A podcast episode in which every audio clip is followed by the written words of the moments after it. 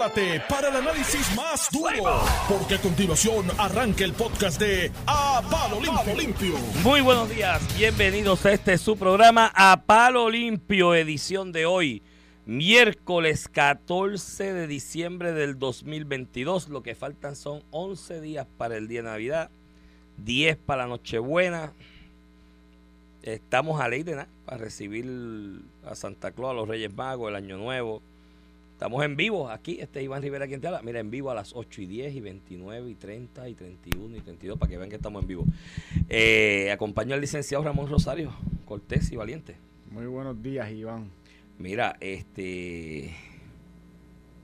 Mi. Preñame tema, pero vamos a coger dos o tres porque no me va a dar tiempo para discutir nada. La las condolencias a la familia de los Rodríguez y sus amistades que falleció ayer. Oye, una estrella, un ícono en Puerto Rico. Hoy, hoy digo Lalo es Lalo. Este, la salsa esa romántica, este, tú sabes que hoy me fui a, correr con la música de Lalo. te acerques al micrófono o aprietes el botón. Con la, con la, con la música de Lalo me fui a correr hoy. Este, ah, de verdad. Esos son clásicos. No, yo no puedo correr con salsa, digo, me gusta la salsa un poco, pero eso este, no, pero Lalo, Lalo. Mira, y, y, hay dos dimensiones, además de que una persona que, ¿verdad? Lalo, en su vida tuvo recaídas con, la droga, este, más allá del, del problema inmediato eh, de la drogadicción, que es un problema real que, puede atacar a cualquier familia, a cualquier persona, una, una figura como Lalo, como el gran salsero, como este gran salsero. Este, mano, son problemas que tenemos que atender. Algunas veces nosotros estos, estos problemas de las drogas no nos toca de cerca con un familiar o con, con, con, con uno mismo, pero está presente.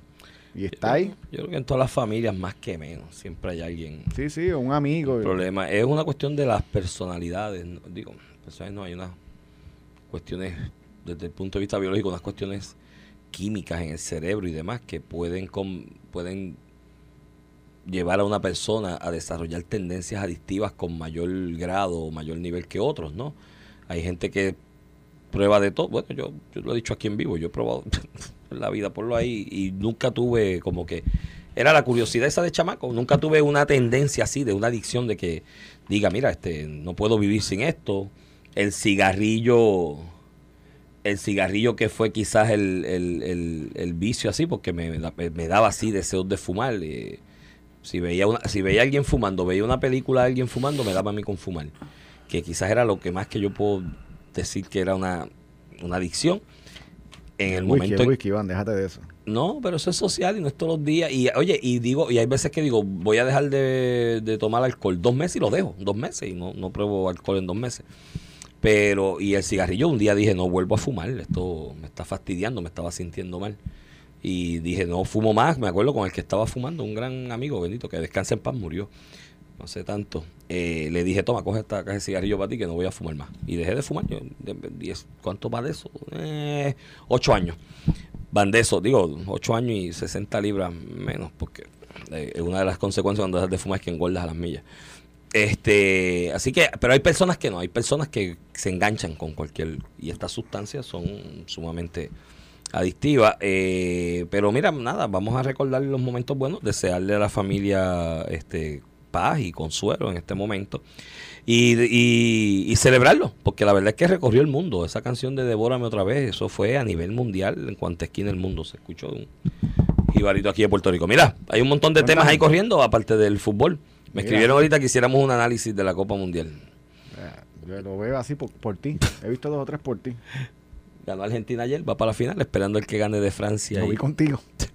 esperando el que gane de Francia y, y Marruecos hoy para final el domingo entre Argentina. Yo creo que va a ser Francia. Y ahí están las comparaciones si Messi es más grande que Maradona. No, yo tengo mi reserva. Maradona fue una cosa bárbara. Mira, vamos a hablar de política. Dale. ¿De qué quieres hablar? ¿De qué quieres hablar de política? Cambiamos emisora. Entre la parranda y esto me tienes ya, no sé ni dónde estoy. Mira, este. Mira, tenemos en el Congreso actividad y el Steny Hoyer salió diciendo que piensa eh, aprobar el proyecto de estatus Con los votos de los demócratas. Con sus votos solamente. Dice que no cuenta con un voto republicano. Este, me, consta que el gobernador ha estado en comunicación directa con, con Steny Hoyer, que son amigos de muchísimos años, fueron compañeros en el Congreso. Este, y Steny Hoyer ha dado la batalla eh, para buscar los votos que se han concentrado en el lado demócrata porque el, lado republicano pues ha aportado muy poco eh, Sí, sí. para la aprobación. ¿Cuántos consiguió Jennifer? Eh, Yo voy a conseguir los ah. votos, voy a conseguir los votos, decía. Bueno, tiene nueve cospiciadores y por, por las expresiones de ella es evidente que se le ha hecho muy difícil eh, eh, llenar eh, ¿verdad? esos espacios de votos republicanos. Hay algunos que piensan que, que su pelea con Alessandro Casio no ayudó en este proceso, ni de veras que así lo ha, lo, lo ha dicho. Yo soy de los que digo que, pues que en alguna parte de la transacción Alexandro Casio se le fue la guagua también. Este, así que le deseamos éxito al gobernador y, a Alexand- y, y a, y a Steny Hoyer, Hoyer. eh, y que aprobemos esto en la Cámara Hay el jueves. hay un, sound, un soundbite aquí de palo limpio que yo te anticipaba esto. ¿Te acuerdas? Cuando Jennifer dijo, voy a conseguir los votos, yo, pues no vas a conseguir ninguno. Los va a conseguir Stanley Hoyer. Y después al final dirá, los conseguí, pero no los consiguió Stanley Hoyer. Y el tracto procesal de este, de este evento, eh, si finalmente se logra aprobar en el House ese proyecto de estatus, pues eh, se lo debemos a Stanley Hoyer. Y el gobernador Luis ahí se podrá abrogar también eh, parte del éxito porque podrá reclamar, entiendo yo, con algún tipo de fundamento, de que esa relación y esos lazos de relación, de amistad o de lo que sea, o de, o de camaradería política entre él y Stanley Hoyer fue lo que logró que se llevara a votación ese proyecto y se aprobara, que no es poca cosa. Yo sé que hay gente que, y yo estoy claro en récord diciendo que en el Senado es más fácil que pase el, eh, ¿cómo es? El camello por el ojo de la aguja a que este proyecto se apruebe en el Senado. No obstante, sigo insistiendo en que no es poca cosa. Sería, sería el primer proyecto que, que no solamente establece un proceso de descolonización sacando el estatus territorial Exacto, de la papeleta, pero segundo, sería el primer proyecto apostado a un cuerpo que un voto de la estadidad equivale a concederle a Puerto Rico la. Sí, sí. Que eso es lo... lo- o sea, lo- conlleva de una- alguna manera una autoejecutabilidad Ah, según no, la promesa del Porque Congreso. algunas veces habíamos aprobado proyectos que, bueno, vamos a hacer un plebiscito y allá. vemos y qué- después qué, vemos legislación hacemos. aprobamos. Porque había un gran sector del Partido Popular incluso y del Partido Independentista que, que decía que, que un proyecto de admisión con la estadidad, eso no tiene resonancia jamás en el Congreso y que lo apruebe la Cámara del, del Federal, pues, pues un gran paso de avance. Es, es un proyecto, sería la primera vez que también es un proyecto que aprueba un marco procesal conceptual de cómo se erigiría una relación de libre asociación entre Puerto Rico y Estados Unidos. Por eso es que yo no entiendo, Ramón, los libre asociacionistas slash soberanistas de Puerto Rico, porque muchos de ellos están tratando de orinársela encima a este proyecto. Porque si tú eres libre asociacionista, este sería, de la misma manera en que te doy la razón, sería el primer proyecto que de alguna manera conllevaría un proceso de autoejecutabilidad de la estadidad, un proceso de, de integración formal a la, a la Federación Estadounidense. También es el primer proyecto que te establece un marco conceptual de cómo sería este asunto de la, de la libre asociación y cómo se erigiría esa relación. Eh, y entonces yo veo los libres asociacionistas como que algunos orinándose Iván, encima de esto. Perdóname, los independentistas.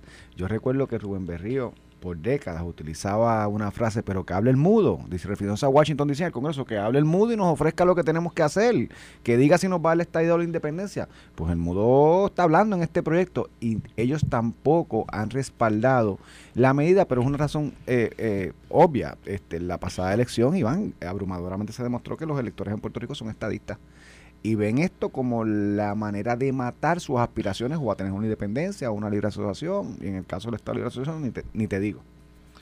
Pues, pues yo creo que la importancia que tiene este proyecto, aun indistintamente de la suerte que corre en el Senado, es que su aprobación en el House nos da fundamento y base para los que creemos verdaderamente en la descolonización de Puerto Rico, para de futuro y de en lo prospectivo utilizarlo como punto de partida para cualquier discusión futura del tema del estatus en Puerto Rico. Cuando se vaya a hablar, si esto finalmente se aprueba, del estatus de Puerto Rico, ¿cuál es el punto de partida? Este proyecto que se aprobaría de ser el caso y decir esto es lo último que el Congreso ha aprobado. Así que de aquí para adelante vamos entonces a, a dialogar cómo sería el resto. Y eso es la importancia que tiene ese proyecto y por eso yo he defendido que y he planteado que tiene que defenderse y todo el que tenga pool y fuerza para hacerlo, hacerlo, excepto la comisionada que demostró que no. Yo creo que ya es hora de traerla de vuelta a casa, ¿sabes? Eh, yo, creo, Como yo, tal. yo creo que ya tiene el trabajo más difícil. Eh, Este- eh, con, el, con el lado republicano. Ah, no, chicos, si mientras se discutía. Mira, ahora mismo hasta el final está Stanley Hoyer ahí negociando. Y ella Sí, estaba sí, tirando eh. bolitas y bolsas de Y- dulces en y- Camuy, en qué sé yo dónde Y más. te aseguro que el Ay. gobernador ha estado con Steny Hoyer, que tienen Pues, una buena razón, son el mismo partido, fueron compañeros. eso. En el pero- Congreso. Y ella está tirando estado- bolitas y cantando Dame la mano, le, Paloma. le vamos a tener una deuda grande a Steny Hoyer en este proceso. pues claro, y. O sea, ese ha sido el campeón. Y Nidia Velázquez en parte también, que ha movido votos Bueno, si demócratas. Nidia no lo empuja como Puerto Y- Acuérdate que Nidia, la voz de Nidia es importante porque es la puertorriqueña. Si algo tú utilizas, en el caso de Stanley Hoyer, como Stanley Hoyer, para, para agarrar de gancho para votos demócratas, pero si la puertorriqueña está a favor. Ahí. ¿Entiendes? Y, y a mí no me extraña que si la votación se da el jueves, eh, Alexandro Casio vota a favor de la medida. Creo que lo que ha pedido, ha, ha ido sacando esas enmiendas locas como el 55%. Bueno, a- ayer dijo José Pero- Delgado o Antiel que aparentemente eso de que Alexandra había exigido el 55, Nidia le dijo, no, ella sacó eso de la mesa lo, hace lo- tiempo. lo sacó, lo sacó de la mesa, pero lo estuvo discutiendo hasta la semana pasada. No, ella, Nidia dijo que había semanas ya que eso se había sacado de la Ahora- mesa y Jennifer dijo que estaba que en la mesa. Pues, pues como no estaba allá, no se había enterado de que lo habían sacado de la mesa. Y además son ¿Es eso o mintió? Una de dos. Y son demócratas también, a lo mejor esa- a esa reunión no la invitan. son demócratas. Pues sí, pero eso Pero sería, sería bueno para Puerto Rico. Miren, temas relacionados al Congreso. Ayer el gobernador, el gobernador, el presidente Biden, eh, firmó la ley de matrimonio interpersonal del mismo sexo, que básicamente lo que reconoce a nivel federal que si una persona se casa, eh, ya sean personas entre el mismo sexo, dicen interraciales, pero eh, con esa no hay dicho, nunca ha habido dicho. En Estados Unidos Bueno, no hay. ahí no hay- abrieron el, no hay ningún caso del estado. aborto, se abrió una puerta de... Pero no hay ningún estado, y después del OFF, ¿te acuerdas los casos que estudiamos en. Derecho de, de Constitucional? Este, hay unos casos del Tribunal Supremo de Estados Unidos que reconoce, ¿verdad?, que ningún estado puede prohibir que se case que no se case una persona con otra de otra raza, un blanco con un negro, con un chino, un asiático, lo que sea. Este, esta ley reconoce que yo creo que lo engancharon en el tema que realmente es tema eh, del- de, los, de los matrimonios ent- entre personas del mismo sexo. Lo engancharon que reconoce que si una persona se casó válidamente en California, por darte lo- los estados eh, más conservadores, eh, Massachusetts, los demás estados, independientemente cuál sea su legislación local, entiéndase Texas, Florida, los estados un poco más conservadores, tienen que reconocer ese matrimonio si se celebró válidamente en otro estado. Y esta ley, pues a nivel de Congreso, eh, se trató de vender o se vendió como que, mira, el Tribunal Supremo de los Estados Unidos podría eh, dejar sin efecto la decisión del Tribunal Supremo anterior de los Estados Unidos de que los gobiernos estatales no pueden prohibir eh, bajo los derechos fundamentales que una persona se case con otra del mismo sexo. Y pues teniendo este esta legislación, no importa que los estados después de esa decisión empiecen a prohibirlo, tendrán que reconocer si se casaron, ¿verdad? Que esto te resuelve el problema de los que se casaron, pero los prospectivamente que se quieran casar, si la- el Tribunal Supremo su jurisprudencia cambia, pues van a tener eh, limitaciones eh, si estados empiezan a prohibir el matrimonio entre personas del mismo sexo, como estuvo eh, prohibido en muchísimos estados, cerca de 20 estados, este cerca de la decisión del, del Tribunal Supremo de Estados Unidos hace unos años. Así que, Pues y ya esto se el probó gobierno. con votos demócratas y republicanos, by the way. Sí, es que ya ese es un hecho que yo creo que trascendió incluso la división partidista de republicanos y demócratas. Tú tienes candidatos republicanos abiertamente gay, abiertamente homosexuales corriendo en, en elecciones en Estados Unidos, en distintos estados. Así que yo creo que ya es un hecho que trascendió, igual que el del matrimonio interracial, ¿no? Como tú señalas, no es un, algo que Sí, se pero eso no era un hecho del presente, eso fue un hecho como un hecho. Bueno, 40, había gente que 50 reclamaba años. que la expresión de Clarence Thomas en la decisión esta última sobre lo del aborto, que abría la puerta también a que eso se revisara. Bueno, y, y no tiene que ver con, alguna gente dice que es racismo, el que lo diga Clarence Thomas decir que es racismo, que Bueno, no, no te creas, eso no implica que haya racismo también. no, puede haberlo, pero yo no creo que se limitara a eso. Yo creo que es una cuestión filosófica de hasta dónde el alcance del gobierno federal y el poder de los estados. Y ciertamente en una época convulsa en Estados Unidos de mucha confusión y mucha división entre, entre los mismos estados por issues como el racial, por ejemplo, eh, eh, pues el gobierno federal con ciertos, pues, tienes los Kennedy, tienes otro grupo de gente, eh, Johnson, que extendieron el brazo del gobierno federal hasta unos límites eh, interestatales o de- al nivel interno de los estados, de prerrogativas que se presumían eran, eran de cada estado en la federación, y el gobierno federal estiró ese brazo. Hasta allá para darle de alguna forma tranquilidad y paz al, al proyecto de nación que se llama Estados Unidos de, de Norteamérica, porque había duda en ese momento, hubo duda en ese momento de que el proyecto se fuera a descalabrar por esas divisiones. Y el gobierno federal extendió el brazo hasta allá. Y hay gente, y yo soy de esa filosofía. Yo, fíjate, una cosa, yo nunca, yo, yo, yo, una de las cosas por las que yo no soy estadista es el hecho de que cada día de los 60, 70 para acá, y sigue hasta el presente todavía, el brazo del gobierno federal sobre la autoridad del Estado, la soberanía estatal cada día es más amplio. Y están los preemption y legislaciones que a veces rayan en, en, en, cosas que, o no legislaciones, decisiones más bien de la Corte Suprema que rayan cosas que deben ser, a mi, a mi parecer, prerrogativa de un Estado. Porque yo soy soberanista eh, desde el aspecto de que creo en la soberanía del pueblo. Un Estado que ejerce su soberanía y se mete una federación, se mete una federación para un proyecto económico y de relaciones internacionales no es para que la federación se meta en todo lo del Estado. Entonces, en ese aspecto, ahí es que yo rozo a veces con el concepto de la estadidad, porque es con la federación estadounidense. Si fuera la federación alemana, a lo mejor yo fuera estadista, porque la federación alemana, los Länder tienen allá su, soberanía.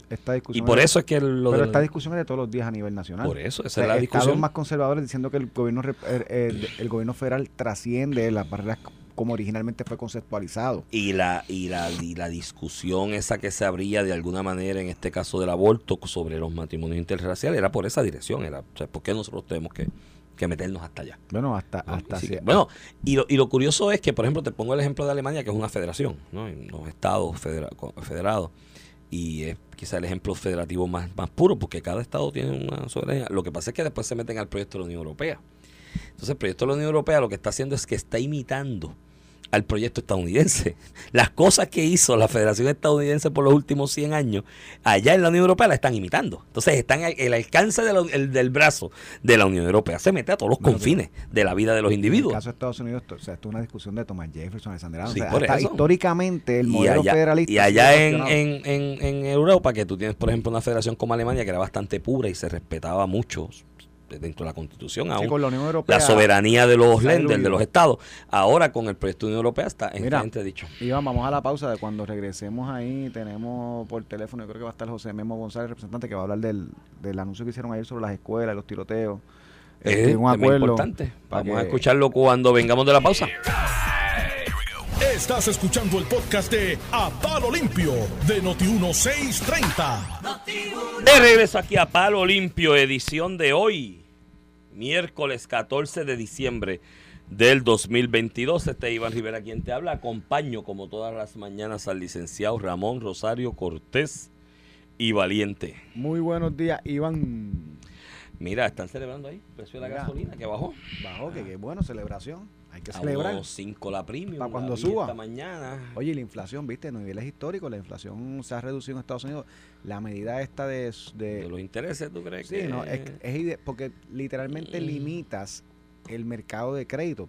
Reduces el dinero que está en la calle. Eso va, ni, va ni, La inflación al final del día es cuando hay mucho dinero en la calle y pues poca hay más oferta hay más demanda que oferta en ciertos productos y obviamente pues como hay más competencia pues los productos se pueden subir de precio para controlar lo que es eh, la demanda de esos de esos servicios o productos. Yo, no estoy súper la construcción en Puerto Rico ha subido a niveles caóticos porque hay más gente pidiendo construcción de los constructores que están disponibles y, los que están disponibles suben los precios para balancear oferta y, demanda. y hay escasez de materiales también. Es que de esta inflación la actual, traemos a Heriberto eh, oye, sí, que siempre se pasa quejándose que no lo invitamos. Que no hay que invitar lo invita mucho y que nosotros no. No, no hay que invitar. Digo, aquí lo invita Jové para el, de, para el, para el de programa. Economista medio socialista, pero un, sabe mucho. Sí, mi hermano, no, y, y tenemos una discusión sobre este tema, porque la realidad es que el asunto de la inflación que llegó yo se lo vaticiné a él cuando empezaron las cuestiones del COVID, de que se encierre todo el mundo y que el gobierno suelte chavos, que él defendía esas medidas y las promovía. Y yo le decía, sí, ¿quién va a pagar eso después? Y la escasez de oferta que va a haber si deja a todo el mundo en la casa sin trabajar. Y tenemos esa discusión todos los días. Sería bueno que invitarlo y que lo tengamos al aire. Pero que los precios de la gasolina estén cayendo, que no necesariamente se van a mantener, pero tienen, un efecto positivo inmediato. Y que la inflación a nivel de Estados Unidos, aunque en Puerto Rico no opera exactamente igual, porque tenemos unos fondos federales que no teníamos antes, y no me refiero a los de pandemia, que nadie los tenía. Child Tax Credit, pero la, Income Tax Credit. La oferta de productos la oferta de productos esencialmente viene de Estados Unidos. Si baja la inflación allá, nos baja el precio acá. no, no, eh, y, el, y el impacto de la inflación en Puerto Rico si baja a nivel global, baja también. baja acá. Y, con los fondos federales posiblemente haya recesión el año que viene en el mundo y Puerto Rico no esté en recesión. Ojalá, qué bueno. Son cosas, noticias buenas que se reducen. Pero la gasolina el verano que viene apunten por ahí y estamos hoy a 14. Oye, cuando la gente escucha se reduce la inflación, lo que significa es que los precios van a ir bajando. Están bajando. este que uno compraba, digo, míralo en el Digo, supermercado. sí, Iván. alimentos y, y- el mejor es míralo en el supermercado. Dos alimento- bolsitas, ¿cuánto te costaba? ¿Cómo te Alimento y energía sigue todavía, aunque señalan en la, en la baja de inflación de Estados Unidos, se resalta que continúan altos los precios de alimentos y de y combustible. Pero este de combustible eh, se aprobó hace unos días en la Unión Europea, a- que va a pasar a partir de primavera, no en invierno, porque somos locos, pero no somos brutos. Se, se, va se aprobó una reducción, unos topes a la importación de petróleo y gas natural desde Rusia hasta cierto nivel. Y le preguntaron a la Organización de Países Exportadores de Petróleo cuando empiece la reducción, el tope a la, a la, a la, a la- al consumo de petróleo y gas ruso en marzo, ustedes van a aumentar la producción, ¿verdad? Para la Unión Europea y otros países. Y él dijo, no, nosotros vamos, vamos a seguir igual. Y eso significa un aumento. Eso significa que el, el litro de gasolina en julio, septiembre, agosto mm, Disfrútate el bajo. Mira, no va a llegar Oigan, como no- unos 50 Mira, la primera. Iván, tenemos ahí al representante José Memo González, representante de Arecibo, que ayer estuvo junto al secretario de Educación y el Cuerpo de Seguridad haciendo un anuncio sobre este tema de las escuelas y lo que ha, hecho- ha sido un revuelo con lo- las amenazas de tiroteos y pues con las imágenes que nosotros hemos visto en otros estados de los Estados Unidos, Sí. noticias horribles eh, que no se que no que no ocurran aquí. Representante, Buenos días. Muy buenos días, buenos días Ramón, Rosario, Cortés y Valiente, como te dice Iván. Iván, Iván. Buenos días para ti, buenos días a Iván, buenos días a todas las personas que nos sintonizan a través de Noti1, muy en especial a nuestro amado Distrito 14, Arecibo a ti y la muy leal día del Capitán Correa, la ciudad que nos vio nacer. Sí, sí. Y ya- felicidades a ya- ustedes y a todas las personas. La, la, que viva Arecibo, ¿verdad? Eh, papá, sabemos lo tuyo. Ay, ay, ay. Mira, por lo menos, Claudia ya no, Claudia, mi esposa ya no vota en Arecibo, pero por lo menos ahí tienes un posible voto con la familia. Mira, Muy bien, muy bien. mira, cuéntame, Memo, ¿cuál fue el anuncio de ayer? Mira, tengo que decirte que Ana, ayer hicimos historia, ayer el gobierno de Puerto Rico hizo historia, ya que tú fuiste parte de esto, Ramón, en el 2018, cuando se legisló, ¿verdad? Y se presentó un proyecto sin haber sucedido nada, simplemente, ¿verdad? Porque sabíamos las cosas que estaban sucediendo en los Estados Unidos y a través de los viajes que dábamos proyecto afuera. tuyo, ¿verdad, Memo? Proyecto tuyo. Sí, un proyecto, un proyecto mío, la, la resolución 38 del 2019 que se convirtió en ley, que tengo que decirte que ordenaba a lo que eran las agencias estatales, ¿verdad? Tanto del Departamento de Educación como el DSP, ¿verdad? Y, y la Policía de Puerto Rico a crear los protocolos, los simulacros y las herramientas a las escuelas públicas en caso de un tirador activo. Tengo que decirte que el secretario de Educación, desde que comenzó este cuatrenio, se ha puesto en práctica muchos adiestramientos a oficiales, ¿verdad? A los guardias escolares. Se comenzó también con un adiestramiento a los, al personal docente y posteriormente se va a hacer varios simulacros. Es un proceso eh, donde donde se le hace justicia a nuestros hijos, ¿sabes? Y no queremos que suceda nada. La realidad es que nadie quiere que suceda nada. Pero ya hay legislación que te permite el poder ya actuar debidamente y correctamente con estos simulacros. Y ayer se hizo historia, ¿verdad? Firmando este acuerdo de entendimiento entre el DSP, la Policía de Puerto Rico y el Departamento de Educación. Eso lo celebramos, enhorabuena. Esas son las buenas noticias que le dan a acaparar las primeras planas, pero lamentablemente pues muchas veces no sucede. Pero sí, se está trabajando con, con cada una de las situaciones que tienen que ver con tiradores activos en las escuelas públicas de Puerto Rico. Y, y tremenda noticia por lo que tú señalas, Memo. Aquí se tiene la impresión de que no se ha hecho nada, ¿verdad? El, el Departamento de Educación en, en los últimos cinco años. Y no es así, Ramón. ha, no es ha así. estado implementando un programa de los mejores a nivel nacional, reconocidos, by the way, a nivel Sí, señor. nacional, con Sí, lo de las cámaras, la seguridad, la gente de Génesis que es la que brega con, con todo eso. Eh, en- ahora mismo en las escuelas hay cámaras de seguridad que no tienen otros estados, otras jurisdicciones educativas y pues ah, creo me gustó la noticia ayer porque le tranquiliza un poco al pueblo de que el- a nivel del Departamento de Educación y las agencias de seguridad eh, no se ha estado tomando medidas para evitar lo que ya hemos visto hace muchísimos años en otras jurisdicciones de los Estados Unidos y, y de verdad que al final ya tú dejar un niño tuyo en la escuela sintiéndote seguro es algo invaluable. Ujú, Así mismo es. Oye, eh, como tú acabas de decir, cámaras con inteligencia artificial están instaladas en las escuelas públicas de Puerto Rico. Y esas son las noticias que no se dicen. Y te, agradezco, Ramón e Iván, que utilicen el medio, ¿verdad?, para poder llevar a cabo, porque sí, la realidad es que está haciéndose. En Arecibo, de hecho, el primer adiestramiento, guardias escolares en el Centro de Bellas Artes de la escuela de, de la escuela Antonio Luque, guardias escolares en el Centro de Bellas Artes de la la escuela de, la escuela Antonio Luquetti en, en Los Llanos. Ayer, se- como te dije, se, se estaban dando parte de los directores, se va a seguir con la facultad, para luego entonces, una vez ya todo el mundo esté capacitado, adiestrado, en el honor a la Policía de Puerto Rico, al SWAT y a, y a todo el componente del Departamento de Seguridad Pública, pues entonces se van a empezar a hacer los simulacros para, para ver cómo se van a reaccionar. Y obviamente, ¿dónde va a ser el primer simulacro? En Arecibo. Tiene que ser en Arecibo, Ah, porque no. la legislación... Imagínate. Bueno, pues imagínate, pero si la legislación es mía, ¿sabes? una ley mía, hay que hacerla. Y debo decirte, agradecerles, de verdad, pero sí se está haciendo. La gente tiene que entender que se está haciendo y que el Departamento de Educación no se ha detenido. Son cinco o seis años que llevamos trabajando con esta situación y gracias a Dios, gracias a Dios, no tenemos ningún hecho que lamentar, pero sí tenemos que capacitar a nuestra gente. Sí, yo creo que, no, y en ese aspecto, pues, el, el asunto del adiestramiento a, los a, los a los maestros y al personal de las escuelas y hacer estos simulacros con los estudiantes es bien importante. Porque ciertamente, como señalan, eh, no es una realidad de Puerto Rico, gracias a Dios, hasta Por el ahora. momento, esto, por ahora, estos, estos tiroteos masivos. Por lo tanto, es algo que no saben nuestros muchachos cómo reaccionar. Así que hacer el simulacro es importante para que lo tengan para que lo tengan en mente, que le ayuda también en la vida, porque esta realidad de los tiroteos masivos a veces, lo único, lo único a los centros comerciales, a otros, y los ayuda en la vida.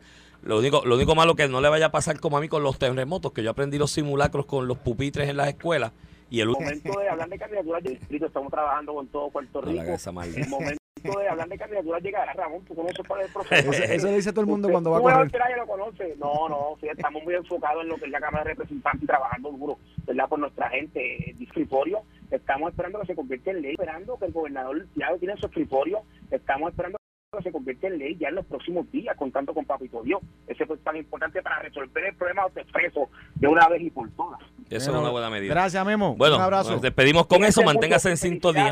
Esto fue el podcast de A, Palo Limpio de Noti1630. Dale play a tu podcast favorito a través de Apple Podcasts, Spotify, Google Podcasts, Stitcher y notiuno.com.